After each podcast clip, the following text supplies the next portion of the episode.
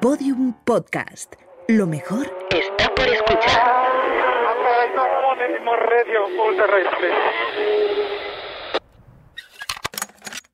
Esto es Territorios Improbables. Soy Pedro Torrijos.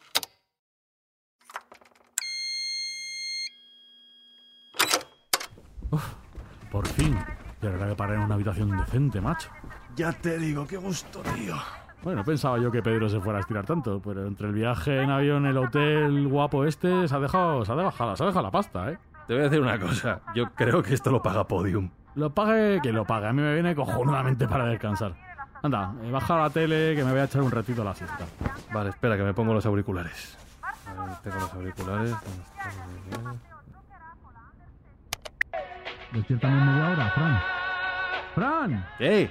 Que me despiertes en media hora. Vale, vale, tranqui. No, no, no, no, no, no, no, no. Otro día ¿Pero sin qué coño? verte.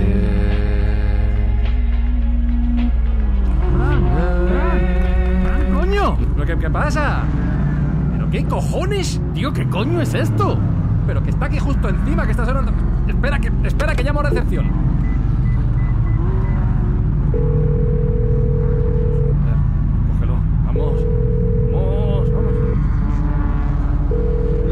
Oiga, oiga, eh, recepción.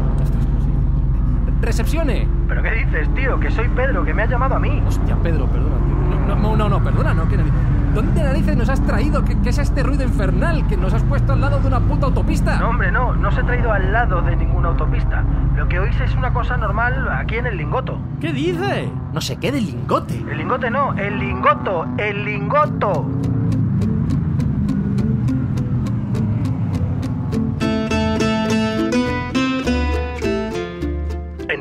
Hay un edificio multiusos que es uno de los mejores ejemplos de arquitectura industrial y de arquitectura corporativa del mundo.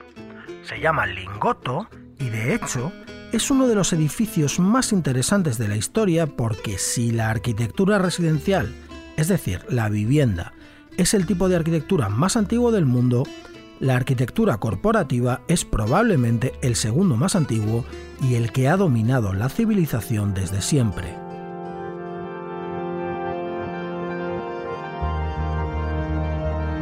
Los edificios corporativos cumplen una serie de reglas idénticas a las de cualquier otra construcción, pero además tienen vocación de símbolo. Son la imagen formal, estética y material de la empresa a la que representan. Y los edificios corporativos más antiguos del mundo son los edificios religiosos porque una de sus funciones más importantes es la representatividad. Por tanto, son símbolos.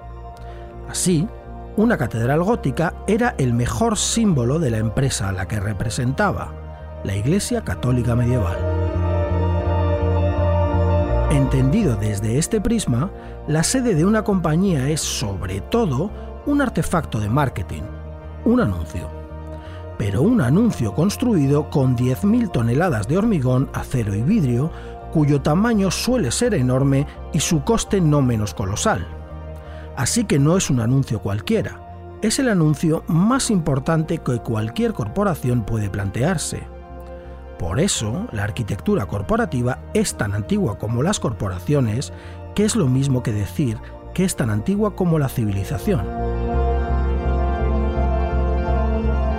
Un palacio es arquitectura corporativa, un museo es arquitectura corporativa, un pabellón, un estadio y hasta unas viviendas de protección oficial tendrían el carácter subyacente de arquitectura corporativa por la función representativa de la administración que las ha construido. Pero aunque esa función simbólica sea similar, todos estos edificios son formalmente muy distintos porque su función inicial es también muy distinta y a veces muy específica. Unas oficinas solo son un gran espacio abierto donde colocar mesas de trabajo, mientras que un estadio, por ejemplo, necesita prestar atención a cientos de detalles funcionales distintos y solapados. Y hay unos pocos casos en los que se produce una coexistencia perfecta entre las necesidades funcionales y la imagen corporativa de una compañía. Quizá el más notable sea el Lingoto, construido hace más de 100 años por la compañía automovilística Fiat. ¿Qué, qué, di- qué dice? Yo que sé, se ha soltado un rollo tremendo, tío. Pedro, que nuestra habitación está temblando, que esto suena como el mismísimo infierno. Ya, ya, tranquilos que no pasa nada. Salid y nos vemos en la entrada del garaje. ¿Qué dice? Que vayamos al garaje. ¿Para qué? Yo que sé, a estas alturas me espero lo que sea, tío.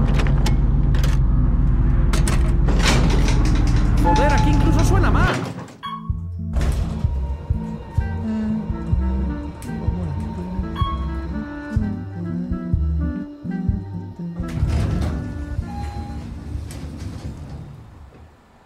Pedro, anda, dime qué hacemos aquí.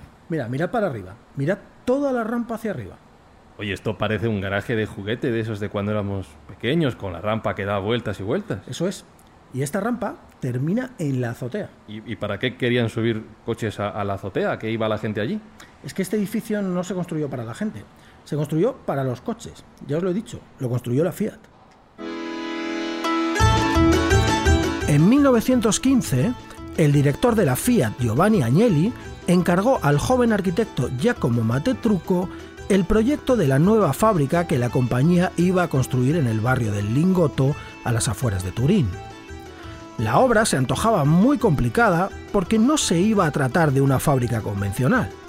El edificio debía albergar las plantas de producción industrial de los automóviles, con el espacio y las peculiaridades técnicas que requería la maquinaria, pero también oficinas y salas de reuniones. Y además, debería incorporar en la medida de lo posible una pista de pruebas para los coches recién terminados. El solar del que disponía la Fiat apenas tenía 500 metros de largo por 100 de ancho, y era casi imposible que todas esas funciones cupiesen. Así que Mate Truco y el ingeniero Hugo Gobato decidieron resolver el problema con una solución extraordinaria y radical. Colocaron el circuito en la azotea. ¿Me, me estás diciendo que allí arriba hay un circuito de carreras? Un óvalo de 1,2 kilómetros de recorrido, aunque aquí no se disputaban carreras. Como os he contado antes, era una pista de pruebas. Hola, eh, soy Manuel Muñoz y soy ingeniero de coches de carreras con 14 temporadas en Fórmula 1. Pues una pista de pruebas es súper importante porque las marcas necesitan disponer de un circuito cerrado para poder probar y bueno verificar un poco todas las innovaciones de los, de los próximos modelos que, vayan a sacar. Eh, no solo por un tema de seguridad, porque bueno, como os imaginaréis, eh, si quieres testar un, un, sistema de frenos en vía pública, pues podría ser un poco un poco complicado, pues sino para mantener también un poquito alejados a, pues, ojos curiosos y, y espías de otras marcas. De hecho, si nos vamos al extremo de las pistas de pruebas, pues te encuentras con, por ejemplo, el circuito de Suzuka, que originariamente era la pista de pruebas de, de Honda y cualquier buen aficionado de la Fórmula 1 pues lo sabrá porque si te fijas en el trazado, pues tienes curvas rápidas, curvas lentas, tienes curvas enlazadas, tienes una chicane, tienes una horquilla, tienes una recta larguísima para exprimir a fondo el, motor. Eh, vamos, menos fosa de tiburones eh, tienes todo ahí metido. Y bueno, pues como os imaginaréis es súper importante pues que una pista ya no solo que sea exigente, sino que eh, esté cerquita de la, eh, de la fábrica para que pues cualquier eh, contratiempo que se pueda encontrar o cualquier reacción eh, que haya que cualquier acción que haya que tomar pues se pueda hacer en tiempo real así que como os digo es importantísimo tener la pista lo más cerquita de la fábrica si la tienes a golpe de ascensor y que te puedas subir arriba a la azotea pues es algo súper súper eficaz ostras pues eso tengo que verlo pues venga vamos ¡Ostras, qué guapo! Un circuito aquí arriba del edificio. ¿Pero de verdad por aquí rodaban coches? ¿No es un poco raro? Es muy raro, pero muy ingenioso. Porque no es que hicieran un circuito encima del edificio, es que hicieron un edificio debajo del circuito. En su libro Hacia una arquitectura, el gran arquitecto suizo Le Corbusier dijo que el lingoto de la Fiat era un edificio construido debajo de un circuito de carreras. Y tenía razón.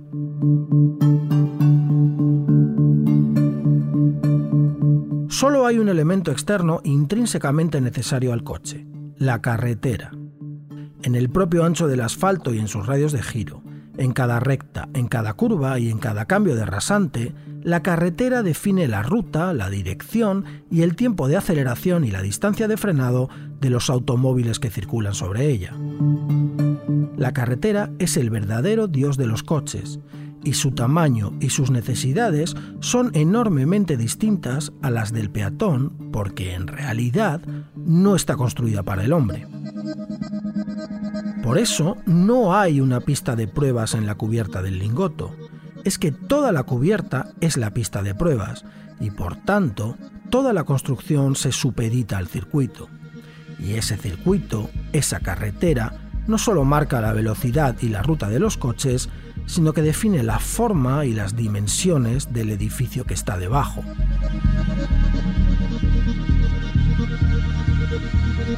Incluso la manera de acceder a la cubierta mediante una rampa helicoidal interior se define por la existencia de ese óvalo que gira y gira a 30 metros de altura. Las oficinas son una parte secundaria, las salas de reuniones, los despachos y hasta las plantas de fabricación se ven condicionadas por una decisión tan extrema como llena de significado. La propia silueta del edificio con unos extremos muy peraltados que favorecen la conducción y evitan que los coches caigan a la calle, está definida por la existencia de la pista de pruebas. El Lingoto es un bellísimo edificio industrial, pero además esa pista de pruebas es la que lo convierte en el edificio corporativo perfecto.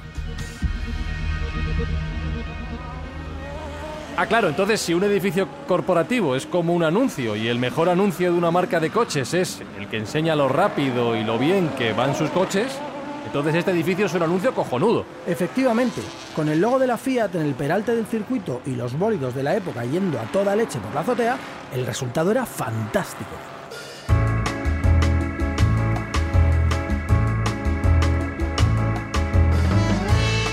El lingoto se inauguró el 22 de mayo de 1923 bajo la presencia del rey Víctor Manuel III.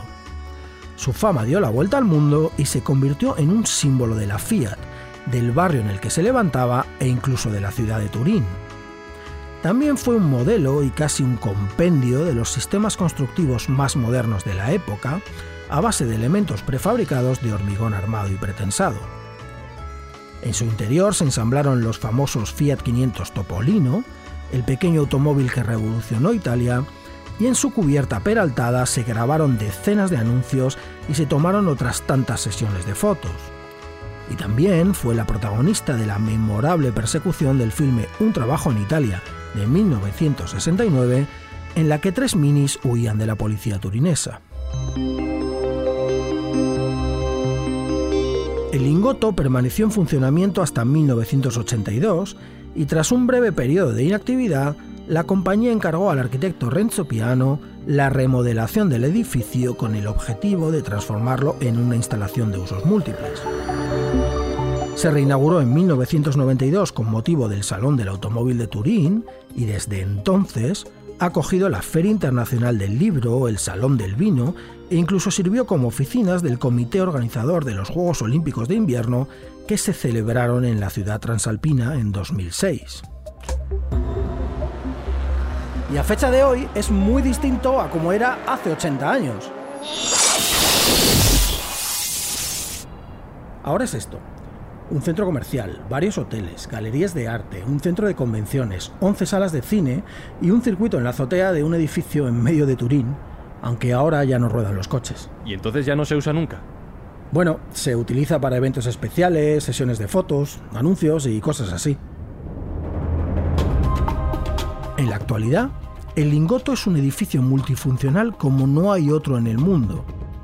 Porque hay muchos edificios con hoteles, centros comerciales y salas de cine, pero aquí todos esos usos distintos, ese centro comercial, esas galerías de arte, esas salas de cine y esos hoteles, están debajo de una pista peraltada, debajo de una carretera de 1200 metros que se construyó pensando en la máquina. Y si se mira esa carretera con los ojos adecuados, quizá nos demos cuenta de que la arquitectura industrial puede ser tan brillante y tan representativa como un palacio e incluso como una iglesia. Oye, ¿y esa esfera de vidrio de allí al fondo? Eso es la sala de convenciones principal y al otro lado, en ese voladizo enorme, es enorme, está el helipuerto, que por cierto me viene estupendamente. Y ahora es cuando te pones el smoking. No, no, si ya se lo ha puesto. Nos vemos en el próximo territorio improbable. Os he dejado un vehículo por si queréis probar el circuito. Yo me voy, que tengo que salvar el mundo.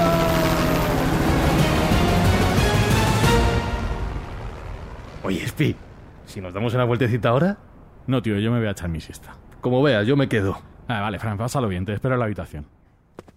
Territorios Improbables es una serie original de Podium Podcast creada por mira, Pedro Torrijos, ascensor y- Franny Zuzquiza y Alberto Espinosa. Dirección Pedro Torrijos. Guión Pedro Torrijos y Franny Zuzquiza. Ah, Diseño sonoro Alberto Espinosa. Producción Pablo Ah, Isasa. Fin. Editora jefe Ana mira, es que Rivera. mira, me voy a poner hasta el pijama. Productora ejecutiva Lourdes Moreno Cazalla. Pero joder, dejadme dormir. ¿Quién es? Soy yo, soy Fran. ¿Qué quieres ahora? ¿Sabes qué vehículo nos ha dejado Pedro? Un patinete, un puto patinete. ¿Ves? Eso sí que le pega más.